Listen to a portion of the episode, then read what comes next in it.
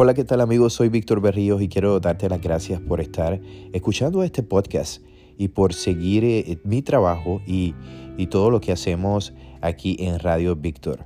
Estoy tratando de crear este proyecto con la intención de conectarme un poco más a ustedes y de igual forma eh, crear esta plataforma o este espacio, debo decir, en el cual tú y yo conectemos nos conozcamos mucho más, hablemos de, otras cosas que no sean eh, quizás eh, noticias difíciles o noticias malas que lamentablemente nos tocan día a día y que son parte de mi labor.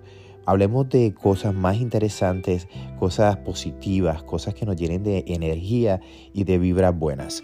Bueno, yo voy a estar esperándolos a todos ustedes en este espacio, el cual vamos a desarrollar poco a poco con una intención de hacer bien y de crear a este universo. Los espero en Radio Víctor.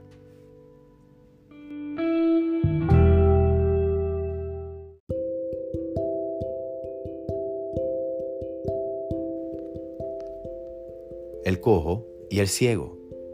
En un bosque cerca de la ciudad vivían dos vagabundos. Uno era ciego y el otro cojo. Durante el día entero en la ciudad competían el uno con el otro. Pero una noche sus chozas se incendiaron porque todo el bosque ardió. El ciego podía escapar, pero no podía ver hacia dónde correr, no podía ver hacia dónde todavía no se había extinguido el fuego. El cojo podía ver que aún existía la posibilidad de escapar, pero no podía salir corriendo. El fuego era demasiado rápido, salvaje.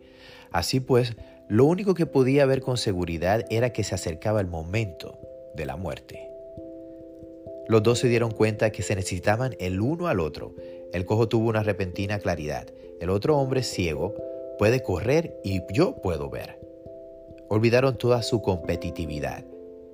En estos momentos críticos en los cuales ambos se enfrentaron a la muerte, necesariamente se olvidaron de toda una estúpida enemistad. Crearon una gran síntesis.